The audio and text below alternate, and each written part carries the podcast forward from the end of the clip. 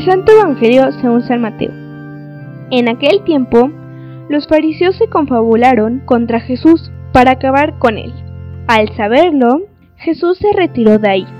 Muchos lo siguieron y él curó a todos los enfermos y les mandó enérgicamente que no lo publicaran para que se cumplieran las palabras del profeta Isaías.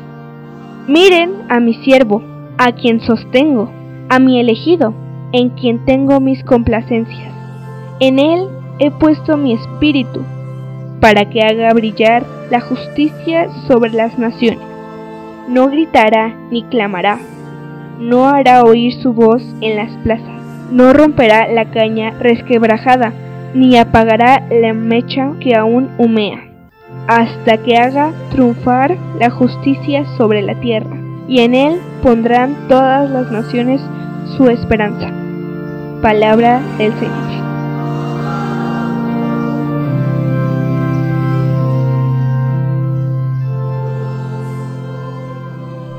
Leer, meditar o estudiar el Santo Evangelio debemos hacerlo con un corazón muy dispuesto, una mente muy limpia para lograr el encuentro con Cristo y así hacer vida lo que Él nos va enseñando, ver con los ojos de la fe todos los mensajes que Él ha dejado para nosotros su iglesia en todos los aspectos de la vida, a los consagrados, las consagradas, a los laicos, que encontremos en, este, en el Santo Evangelio un verdadero tesoro y una escuela muy rica en sabiduría.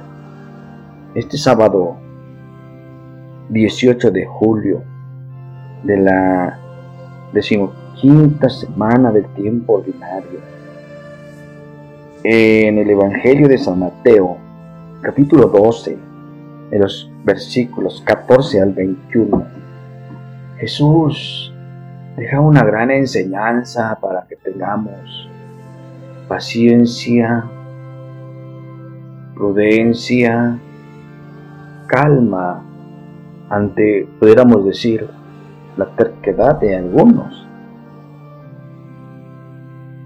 La respuesta de Jesús sobre el sábado que leíamos ayer no les gustó nada a los fariseos, personas tercas en sus costumbres, que planearon el modo de acabar con él. Jesús, aunque intentaba no provocarlos innecesariamente, siguió en su libertad y entereza. Ahora bien, este estilo era el que anunciaba Isaías al hablar del siervo de Dios y que ahora Mateo afirma que se cumple a la perfección en Jesús. Anuncia el derecho, pero no grita ni vocea por las calles. Tiene un modo de actuar lleno de misericordia. No rompe la caña resquebrajada. No apagará la mecha que aún humea. Ayer decía aquello de misericordia quiero y no sacrificios. Él es quien mejor lo cumple con su manera de tratar a las personas. Y ya nos lo ha dicho. El siervo no debe ser más que su maestro basta ser como su maestro. Los que nos llamamos seguidores de Jesús, tenemos aquí un espejo en el cual mirar, mirarnos o un examen para comprobar si hemos aprendido o no las principales lecciones de nuestro Maestro. Tenemos que anunciar el derecho, o sea, hacer que llegue el mensaje de Cristo a las personas y a los grupos pero no debemos imponer, sino proponer. No vocear ni gritar, coaccionando, sino anunciar motivando, respetando la situación de cada persona en medio de este mundo secularizado y pluralista.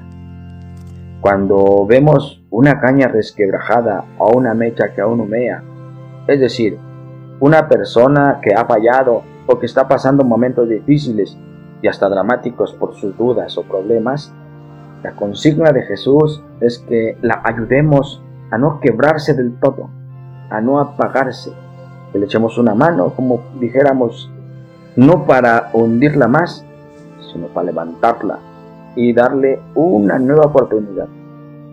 Es lo que continuamente hacía Jesús con los pecadores y los débiles y los que sufrían, con la mujer pecadora, con el hijo pródigo, con Pedro, con el buen ladrón. ¿qué tendríamos que hacer nosotros si somos buenos seguidores de Jesús? Seguidores o que identifiquemos nuestra existencia sacramental como parte de su cuerpo místico, como iglesia que somos, y que así vivamos y anunciemos su santo evangelio. Amén.